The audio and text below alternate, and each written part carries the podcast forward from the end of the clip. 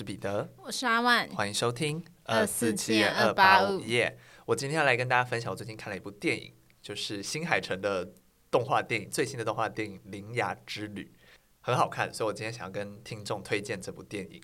反正它简单来说就是女主角铃芽，然后她有一天遇到了一个神秘的男子，就是男主角叫做草太，他跟踪草太之后就发现，在废墟出现了一扇门，然后门里有。类似一些怪物或什么东西要冲出来，嗯、呃，这扇门不小心被灵牙打开了，然后男主角是要负责关上这扇门的。这段算是有暴雷吗？呃，没有，这预告里就有。哦，好好好。对对对，那在灵牙打开的时候，他不小心把镇压住那个恶魔，不是恶魔，镇压住那个东西的一块石头叫做钥匙，拔起来了，然后那个钥匙变成一只猫咪，然后就跑走了。所以灵牙之旅就是要去找到这只猫咪，然后再顺便关上。在日本各地打开来的门，因为那个东西会从日本各地的门里面跑出来。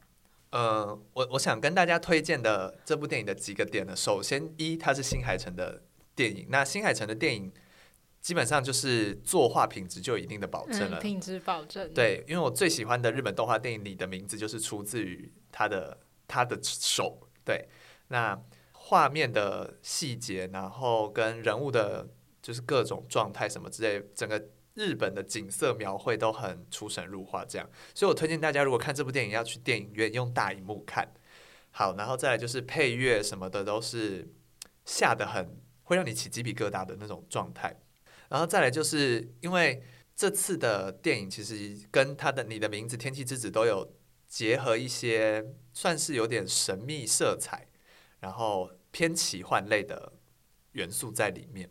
对，然后这一次它结合的东西会有点像是那种日本神道教里面会出现的神，或是有点像是，因为他在里面叙述的那个奇怪的要跑出来的东西叫做蚯蚓，嗯，然后他反正他的形象就是一只大蚯蚓会从门里钻出来，然后它如果钻出来之后呢，它倒到地上就会引发地震，哦，对，然后所以其实。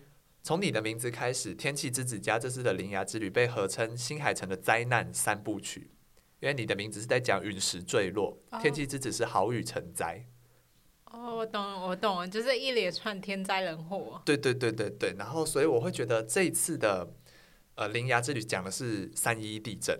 哦，就是有在影射一些事件。对对对对对，然后他可是你不会觉得他在消费这个事件。他用比较委婉的方式在叙述这件事，然后我很喜欢他里面用的很多的意涵。首先就是他说为什么会出现门？门其实就是哦，应该说为什么门都出现在废墟？因为其实废墟就是人们已经离开的地方。蚯蚓为什么会从这些地方跑出来？是因为蚯蚓原本是被人们的力量镇压，就是人们在这边生活，用人们的。内心去镇压这个，可是当人们都离开之后，那块土地就荒芜了。就是像说，比如说我们在呃这块土地要动工之前，我们都会有什么动土仪式，然后会就是参拜，然后谢谢什么大自然或者是什么祖灵之类这种事情。可是当我们离开的时候，却不会有这样的仪式，就是那一块就直接空掉，所以才会让那个蚯蚓有机可乘，从那个门门才会都出现在这些地方。对，我我现在讲的没有很好，可是。我很喜欢这部电影，所以大家如果对这部电影有兴趣，可以去找一些影评来讲，他们会讲的比较仔细。对，但是纵观这三部下来，我还是最喜欢你的名字。你的名字，对，你的名字可以说是我在电影院看的每一分每一秒都在起鸡皮疙瘩，然后最后的余韵也很强。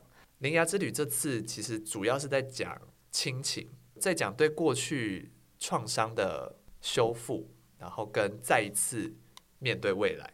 的这样的一个概念，对，所以这是我最近很喜欢的一部电影，对，所以推荐给大家。最近也是蛮多人看那个国片的，不敢呃，那个不敢相信的那个关于我和鬼变成家人的那个，对啊，那部也好看的，我觉得，它票房很好哎，好像两亿多了。对啊，很算是算是今年以来最最不错的吧。嗯，最好的。对，虽然现在才今年才开始三个月，但是它今年票房最高了。对，最近有蛮多好的电影推荐大家去看的。对，我我发现我最近看了很多跟创伤修复有关的电影，哦，还是现在的电影很多会讲到心灵层面的东西。对啊，就是不不光是我去电影院看，是我自己在家里，就是可能用一些串流平台看电影的时候，不不约而同都会选到一些跟创伤修复有关的，不知道是一种冥冥之中还是怎样。我有什么创伤吗？我是不是应该去咨商一下？就会延伸到这里。我不知道，就是刚好看的很多电影都在都有稍微跟创伤，就是要自我修复。然后再去面对更好的未来的这种议题有一点点关联性，对，所以就是我我我现在觉得自己的内心可能还好，我觉得可能是我身体哪一块有需要修复吧，就感觉最近身体又开始烂了，不知道为什么。我觉得你现在就是感觉刚刚心情有点太澎湃，你现在额头上全部都是汗的。对啊，我讲的好好激动，有那个汗珠滴下来。哎，而且我最近又哎，我应该有跟大家分享过，就是我吃辣很容易。爆汗这件事嘛，嗯、最近又退化了，就是变成以前以前是连黑胡椒都会爆汗，我最近开始连黑胡椒也会爆汗嘞。我昨天去吃铁板烧，然后铁板烧就是黑胡椒口味，我吃到汗用滴的。哎、欸，我本来想问你今天录完音要不要吃铁板烧？哪一家？我还没查。我突然昨天半夜很想吃。对，我昨天也很想吃铁板烧，我就去吃了。好，这是题外话。对，反正重重点就是要跟大家推荐《铃芽之旅》，大家可以去看。那我最近呢要分享，就是最很流行的一个问答机器人，uh huh. 大家应该都知道吧？Chat GPT。OK。那我呢就有试用那个网站，嗯、那我是用中文版的。那因为一开始进去呢，我就是先，因为他都是英文嘛，然后我就用中文跟他说，可你可以说中文吗？他就说好的，那我们现在改成中文版，然后我就换成中文版了。OK。然后我请这个机器人为我做的第一件事呢，我就说，请你帮我写一首跟失恋有关的中文情歌。我在想，你怎么了吗？没有，我就觉得很有趣。嗯，我没有失恋，我要澄清我没有失恋，但我就觉得很有趣。Uh huh. 我就请他帮我写，然后他就帮我写了一首歌，这首歌叫做《你走后》。怎么像大陆抖音歌曲啊？他就说这句，呃，主歌第一段写：“谁说爱情可以天长地久？”已经开始撒狗血了。第一 句，我们的爱情却总是虚妄。我们曾经相恋在春风里，却被现实的残酷给摧毁。大家有发现根本没有押韵？对，就他比较像在写一首诗，或是散文这样。对，然后反正他写的非常完整，主歌，然后副歌呢，还有 bridge，通通都有。对，很完整的一首歌。然后副歌呢，他写说：“你走后，我才发现我的生命少了些什么，我的心里空落落。”再也找不到你的踪迹，又发现一件事，还是没有押韵。对，跟刚刚是同一件事。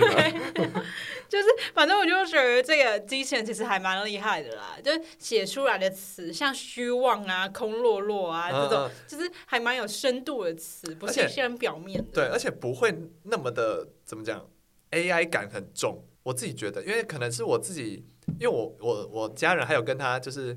问说就是可呃，你可以跟我聊天吗？什么之类的。然后就是他的回答会不像是以你在跟一个机器人回答，我觉得这是最厉害的事情。对对对，他是蛮人性化的。对对对对对。而且他真的是这这首歌真的偏悲伤耶。他说：“你走后，我学会了失去。”你走后，我学会了独自生活。你走后，我找到了新的方向。那你有发现吗？还是没有押韵，就是很像一些作文而已。对。但是我的心中永远都有你的存在。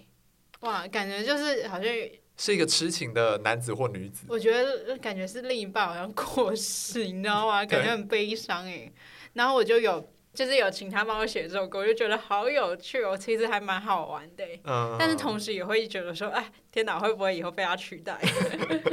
不会，你至少会写有押韵的。我会尽力押韵这样。对对对。然后重点是我还有问他说，请问我今年可以交到男朋友吗？然后他给我的回答是很抱歉，作为一个人工智能，我无法预测您是否可以在今年交到男朋友。我只能说就是很负责任。对，但是呢，他有给我建议啊，他说不过我建议您。保持积极乐观的心态，提升自信心和魅力，多参加社交活动，扩大自己的社交圈子，不要轻易妥协，选择一个适合自己的人才是最重要的。好感动哦，这是他给我的建议耶，我觉得他好贴心哦，就是很客观呢。总不能这样跟你说，没没没办法，你自己想办法。他大可以讲前面很抱歉，我是一个人工智能、啊、就好了。对，可是他还给我后面这个建议，我觉得好 sweet 哦。对啊，大家，你你，我觉得他他哪天就是如果自己的意思，他会不会觉得这些人烦啊？他会说他他搞我，我就会觉得说有了他，我还需要什么朋友？朋友都讲不出这种好话，因为他只会讲好话，朋友还会讲一些难听的话，对，会讲一些不入耳的话，对。反正很有趣啊，就是还没有用过的听众可以去用看看。因为他也不需不需要花钱或什么之类的，而且他也可以不要问这些有的没，他也可以跟你讲很认真学术类的东西。对啊，你如果有一些作业就是想不出来的，也可以问他。他尽量是不要，尽量也是 自己创作。但是你真的完全没有灵感，你可以请他给你一些灵感。论文不要用这个写。对对对，现在有一些好像大学还是什么，就是有在防范这件事情。嗯，他们会侦测。对对对对。对啊，作业还是要自己做啦。只是说，我们有时候在生活遇到瓶颈的时候，可以寻求这个机器人。对，因为他只会跟你讲好话，所以不用担心。对，他也会跟你讲一些你需要的资讯。嗯嗯，我觉得他比较像是一个懒人包的概念吗？就是更明确的针对你的问题的懒人包。对，对，比比较不像是你去 Google 打说“我该怎么办”，会有很多浏览的内容。他已经帮你选了他觉得最适合你的。对对，他他是比较精华类的。对对对。我们会不会被 AI 取代啊？我也有点担心。他说：“呃，以后我可能就不用自己做图，我说请帮我设计一个图文，然后他自己写出来。”对啊，很快我就会遭到开除。那我们就是只能每天就是录 Podcast，讲说我们今天又失业了，找不到工作。哦，好紧，还还蛮还蛮可怕，同时有趣又有点可怕。对，我觉得我觉得我们不应，我觉得我们应该要学着跟它共存跟使用它，这样，嗯、因为。我会知道这个是看那个老高的那个节目，他有在介绍这个。嗯、然后他说，AI 没有，但我们有的一个不可取代的一个因素，就是我们有目的性。哦，他没有目的性，因为他就是你给他指令，他告诉你要怎么做。可是我们有目的性，我们做一件事的背后都有一些我们想要达到的目标，达到的事情。对对对，所以我觉得他我们应该要学的不是拒绝它，而是怎么使用它。嗯这样子哇，突然很有深度。我们这是一个有深度的节目。对啊，刚刚算你走后是一个很奇怪的那个 不知道什么的歌，但是后面变得很有深度。对，我只能说，我们就是看事情的面相蛮全面的。嗯，自我称赞成这样是什么意思啊？这两个人好适合被取代哦。请帮我们录一集节目。好的，马上为你服务。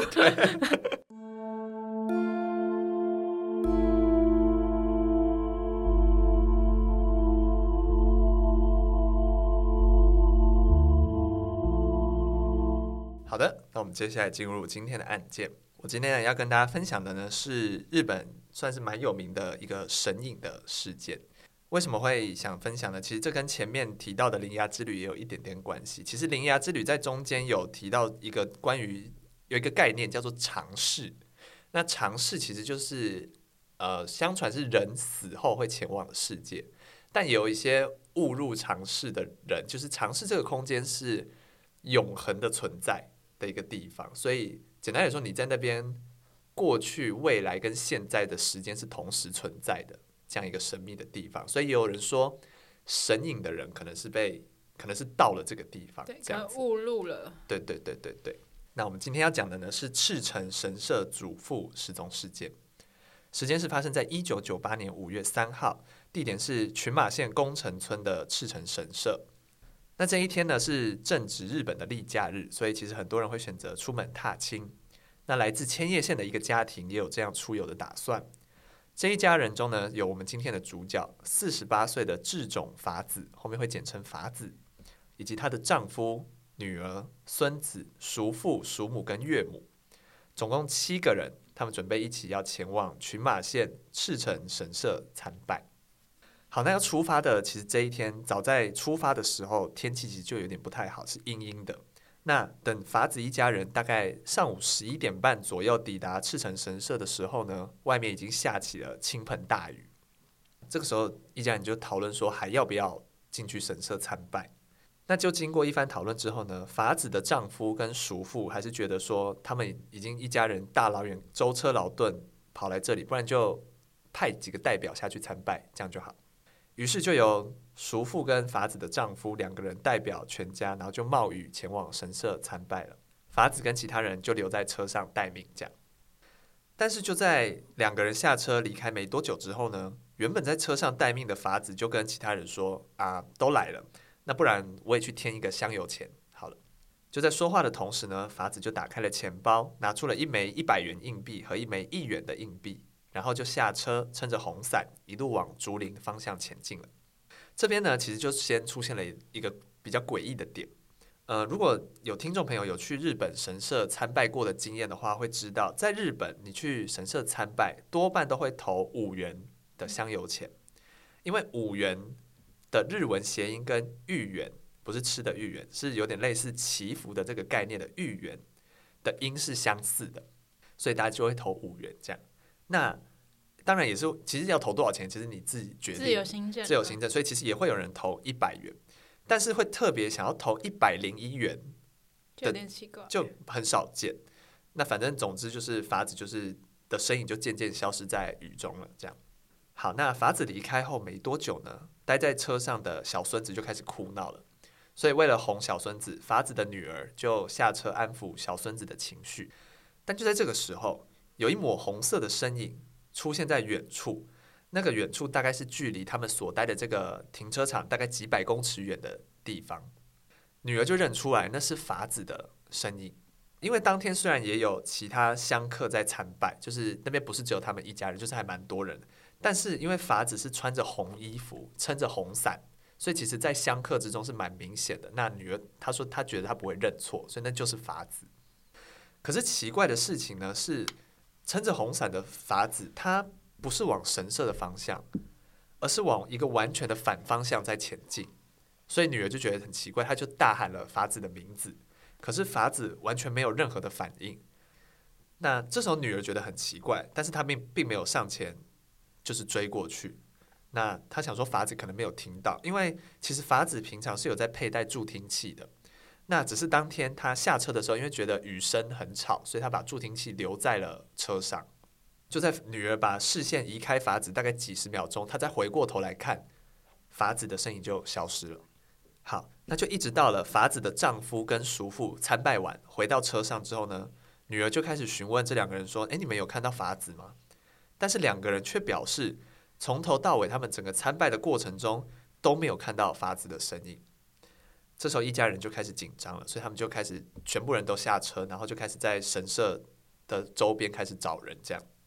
几乎把整个神社都翻过来了，还是遍寻无果。因此，他们在无能为力的情况下就报警了。那警方来了之后，就开始找人嘛。从法子失踪开始，警方其实就投入了超过百名的警力在搜寻，但完全没有任何的线索。神社虽然是在山上，可是其实它周边的设施都修建得很完善，然后路线其实也很简单，没有什么岔路。就算有岔路，也有明确的路牌标示，所以。迷路或失足的可能性其实很低。另外一边有一个更诡异的事呢的点是呢，法子一家参拜的当天，我们刚刚有提到，其实不止他们一家在那边参拜，其实香客是蛮多的。但是把这些当时在参拜的香客都询问了一遍之后，就发现明明法子的形象是非常鲜明的，就是这么红的一个人，还撑着红伞。照理说，没有留意到、没有认出是法子的话，也应该会对这个装扮有一点印象。可是。当天所有人都没有看过法子，仿佛法子这个人是人间蒸发，不然就是这群人集体失忆一样。法子就这样凭空消失了。那法子失踪后的几个月里面呢，警方总共收到了二十多条线索，可是这些线索却对案情并没有什么帮助。那在法子失踪后，有出现几个不寻常的事件。首先是有人打了谜样的电话到法子的家里。电话不止一通，但是这些电话有一些共同点，就是家人接起来之后都没有，对方完全没有出声，没有讲话，就是无声的电话。警方就通过这样的这个电话的发话地址来查询，发现大部分都是来自大阪和米子市这个地方。可是具体打电话的这个人是谁，跟他为什么要打这些电话，就无从得知了。另一个呢，是警方收到了一组谜样的录影带。呃，因为法子失踪七个月之后呢，法子的家人就请求电视台一起帮忙寻找法子，就希望就是全民可以提提供任何可能的线索。那就是这个时候，有一个摄影师提供了这一卷神秘的录影带。那在影片里面呢，就无意间拍到了一个很像法子的人，同样也是撑着红伞，而且那个伞的款式跟法子的伞很雷同。但很奇怪的是，每一个家人一看到这个录影带之后，就非常肯定的说这个不是法子。那为什么他们会这么肯定？也不知道。但他们就是全部人都异口同声说：“哦，这个不是法子。”这样，所以家人都指认说这不是法子。那这条线索当然就是没有利用的价值。好。那到这里了，法子还是找不到，那所以就开始关于法子到底去哪里了，就有了一些说法。第一个说法呢是法子被绑架了，这种说法的来源是来自于当时日本有一档电视节目叫做《奇迹之门 TV 的力量》。那在某一集节目的内容中呢，就刚好是在聊法子这个案件，所以节目方就邀请了来自美国具有超能力的一个人，叫做 Gail Satan John，那我们后面叫他盖尔。反正他就是来进行了一次通灵。那这位盖尔呢，他拥有异于常人的透视能力。他曾经接手过超过千笔的委托，然后准确率高达百分之九十。所以盖尔就通过了透视，他就宣称他看到了一些画面。那以下就是他对于这些画面的描述。他说他看到当天法子下车之后，就是从停车场离开他的家人之后呢，本来是前往神社的方向。但是他在途中看到了旁边树林里有一个男子在向他求救，所以好心的法子就前去帮忙了这这位男子。那他就跟着这位男子一一直走，走着走着呢，他发现地上倒卧了另外一名男子，所以法子就问男子说：“你还好吗？”这一段画面发生的时机点呢，正好就是法子女儿在停车场目击到法子的那一段时间。而为什么？女儿没有目击到这位盖尔口中所说的那两位神秘男子呢，是因为被树林挡住了，这样子，所以女儿才会只看到法子的身影。那盖尔就继续说，法子呢就好心帮忙嘛，所以他就跟那名求救的男子一起把地上那个男子搀扶起来，然后就走过了山路，在一条河川稍作休息之后呢，就回到了原本的停车场。这时候呢，有一辆法拉利挡住了盖尔的视线，然后，但是整个通灵的过程就在这个地方，画面开始变得模糊了，就开始没办法看到下面的画面了。因此，第一次的遥视就被迫中断了。那盖尔就推测说，法拉利应该是属于这名男子的。离奇的是呢，在盖尔第一次遥视的隔天，就有人通报说，曾经在河川目击到疑似是法子的人，但。也没有更多的线索，就只是一个目击的资讯这样而已。所以究竟究竟是不是法子，其实没有办法确定。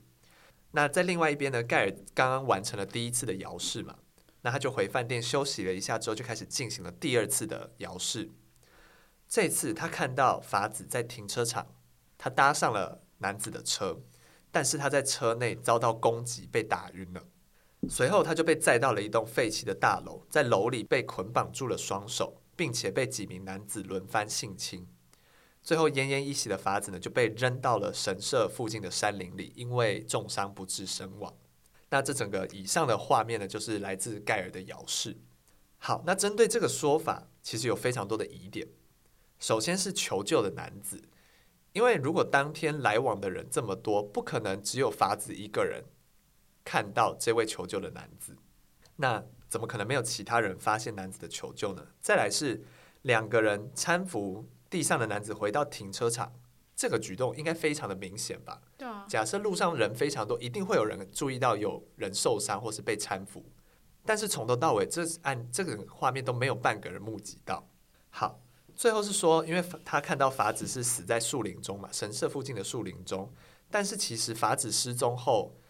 警方动员了非常多的警力搜查，但是在神社附近完全没有找到任何的尸骨，所以以上的遥视的内容到底是真的还是假的，其实没有办法断定，因为这从头到尾的画面都只有他一个人看到。好，那以上就是第一个原因。第二个关于法子失踪的原因呢，有人说他是自发性的失踪，因为法子带下车的一百零一元硬币，在日文的解读里面呢，其实是有。跟某个人诀别，迈向新生活的意涵，所以有可能是法子给家人们一种暗示，那这就可以结合到后来为什么有很多通无声的电话，有可能是出于良心不安的法子他在偷偷关心家人的一种方式。这样，关于法子怎么离开神社的呢？大众是推断说他搭乘的是神社出口附近的巴士。可是其实这个说法很快就被否决了，因为其实法子当时的家庭非常的美满幸福，他的孙子刚出生，他没有任何抛家弃子的理由，而且为什么要抛家弃子，还要大老远从千叶跑到群马这个地方来，也说不过去。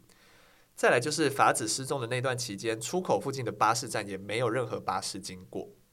那以上看似有理的原因都解释不通，于是就出现了第三个原因，也就是法子被神隐了。因为其实赤城神社附近一直都流传着神隐的传说。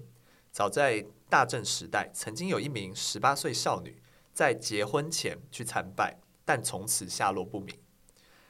一九四四年的战争期间呢，有一对老夫妇前往神社去祈求儿子平安归来，但同样也从此消失。所以有人就说，法子这次的消失应该是被妖怪带走，前往了神域，也就是我前面说的长市这个地方。那反正总之就是经过了非常多年的追查，在科学跟玄学的力量加持之下，依然没有找到法子。所以最终法子在二零零八年六月正式被判宣失踪宣告，也就是在法律意义上的死亡了。这样子。虽然是很不想相信第三个可能性，但这样听下来，第三个反而是最合理的。嗯，因为我刚刚思考，就是第二点，就是自发性的失踪，我觉得不太可能是。假如你今天是想要远离家人，就是不要让他们发现的话，你会穿一个红衣服跟红伞，就这么显眼的颜色嘛？嗯，其实我觉得是不太可能。嗯、就如果你今天想要离开他们的话，你这样太容易被发现了吧？嗯、而且也太容易被路人发现了，对啊。但是又觉得，嗯，好像真的都说不通哎。我我我一开始看完这个案件的时候，我马上就联想到台湾的那种模型那。嗯，就对，就是类似，然后都是有山林的概念。对对对对对，我我会觉得法子的整个行为异常的那个感觉，我觉得是从他。抵达神社，我觉得从他决定要来神社这件事，可能就事有蹊跷。虽然我不知道，呃，他这么做的目的跟原因是什么，可是我觉得他在来之前就已经知道。假设了，假设他真的是被神隐，我觉得他在来之前就已经有被影响了，然后是某种神秘的力量把他吸引到这里来，然后才在这边把他带走，这样也太也太刚好了吧。就是整个事情有点太巧了，嗯，哇！但是一百零一元真的是蛮奇怪的，就还是有可能他把有可能吗？一元看成五元，嗯，有有可能吗？他可能想说，哦，我到那里再决定我要投一一元还是我要投五元还是一百元，会不会？也也搞不好也有可能。但是我觉得这些事情都不足以证明他为什么不在神社。以及他最后到底去了哪里？这都比是比较题外话了。对对对对，就是想从他的行为找一些蛛丝马迹，但是也没有可以推断他到底去哪里的那些线索。对，就是他本人到底是去哪里这件事，还是最大的谜团。没错。哇，这件事这个事件真的很很大。那时候看到好多就是 YouTuber 有做相关的，嗯，就觉得真的很神秘。对啊，真的一个人去山上真的蛮危险的，而且又加上气候不佳。嗯嗯嗯，而且气候不佳这件事，我就觉得他很执意要下车去参拜，感觉就是被什么吸引了。对，而且前提是他们已经有人下去参拜，他其实没有必要，除非他对这个神社有特别的某，就是我们提到某种吸引力吸引他下车，这样对，所以就觉得。要是有，就像你说的，就是知道案件全貌的能力的话，我还蛮想知道这个案件。就跟之前讲到的那个松冈生死的声音事件一样，就是会他们就像是被凭空消失，被凭空消失，不是自愿消失。嗯嗯嗯嗯，就是好可怕哦。嗯。会不会哪天去日本玩然后也消失啊？好可怕哦！不要乱讲。日本真是一个好神秘的地方哦。对啊。